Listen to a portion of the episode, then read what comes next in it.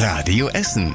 Der Tag in fünf Minuten. Es ist Montag, der 11. September. Hier sind die Nachrichten aus Essen von heute. Ich bin Christian Bannier.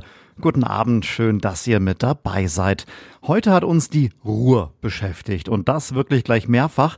Vor 50 Jahren, da war eine ganze Menge Schadstoffe im Ruhrwasser. Seitdem gibt es deswegen jedes Jahr einen neuen Ruhrgütebericht. Und zum Jubiläum gab es heute viel Positives zu berichten. Die Qualität des Ruhrwassers ist wirklich gut, kein Vergleich mehr mit damals. Ja, das sind prima Nachrichten für unser Trinkwasser, das kommt ja aus der Ruhr. Aber so ein paar Baustellen hat Norbert Jardin vom Ruhrverband dann doch noch. Das Thema Mikroplastik beschäftigt uns schon seit vielen Jahren.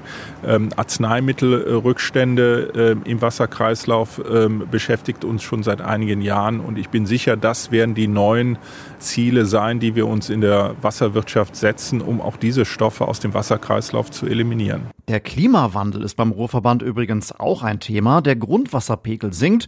In trockenen Sommern würde der Ruhrverband gerne mehr Wasser aus den Talsperren im Sauerland ablassen, damit es immer genug Leitungswasser hier bei uns im Ruhrgebiet gibt. Dafür muss aber ein Gesetz geändert werden und darauf wartet man noch. Ansonsten setzt der Ruhrverband auf selbstproduzierten Strom aus Sonne und Wasser. Damit läuft es auch ziemlich gut. Am Wochenende wurde entlang der Ruhr aufgeräumt und zwar so richtig. Mehr als 700 Helfer waren dabei und haben Müll eingesammelt, unter anderem in Bifang, in Horst, in Steele und in Werden. Ja, und was da wieder alles rumlag. Wir haben einen großen Tapeziertisch gefunden, ähm, drei Meter lang. Den hat irgendjemand da liegen lassen nach einer Party. Gartenstühle haben wir unten hier im Heierstrang gefunden und Radkappen, Besteck, also so Kunststoffbesteck, ne? Gabel, Messer. Ein alter, verrosteter Grill, der im Wasser entsorgt wurde. Die Entsorgungsbetriebe haben den ganzen Müll dann abgeholt. Das Bürgeramt im Gildehof Center in der Innenstadt wird wohl auch morgen noch geschlossen bleiben. In dem Gebäude gab es am Wochenende einen Brand in einem Trafo und seitdem haben die kräftig Probleme mit der Beleuchtung, mit den Aufzügen, mit der Belüftung und auch mit dem Brandschutz. Der Trafo muss getauscht werden, der Besitzer des Gebäudes hat aber schon eine Elektrofirma gefunden und beauftragt. Der Schüler, der einen Anschlag auf das Don Bosco Gymnasium in Borbeck verüben wollte, muss offenbar noch einmal vor Gericht. Es geht dabei um kinderpornografisches Material, das bei ihm auch noch gefunden wurde. Sein Anwalt hat der WAZ bestätigt, dass es eine weitere Verhandlung deswegen geben soll.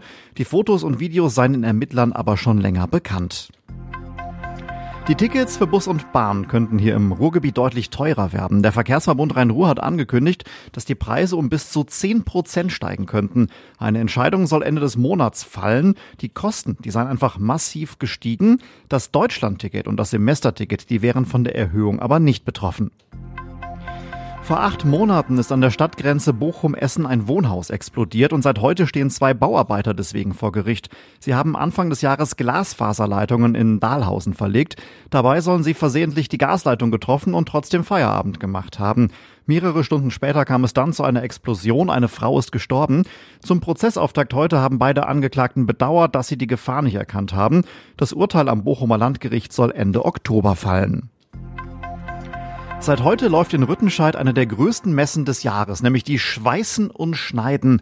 Zwei Schwerpunkte gibt es, die Digitalisierung und die Unterwassertechnik. In einem Tauchcontainer wird vorgeführt, wie Bauteile unter Wasser zusammengeschweißt werden. Mehr als 800 Unternehmen aus 40 Ländern sind auf der Messe mit dabei. Die Schweißen und Schneiden geht bis Freitag. In Kettwig hat heute Morgen eine große Scheune auf einem Bauernhof gebrannt. Die Feuerwehr war im Bereich der August-Thyssen-Straße im Einsatz. Tiere sind nicht in Gefahr gewesen. Der lange geplante Abriss und Neubau eines auffälligen Gebäudes am Kanaper Markt verzögert sich weiter. Auf dem ehemaligen Gelände der Neuapostolischen Gemeinde soll ein Seniorenzentrum eröffnen. Der geplante Mieter hat aber Insolvenz angemeldet und jetzt müssen der Besitzer des Gebäudes und die Architekten nach einem anderen Mieter suchen, mit dem sie ihre Pläne dann umsetzen können.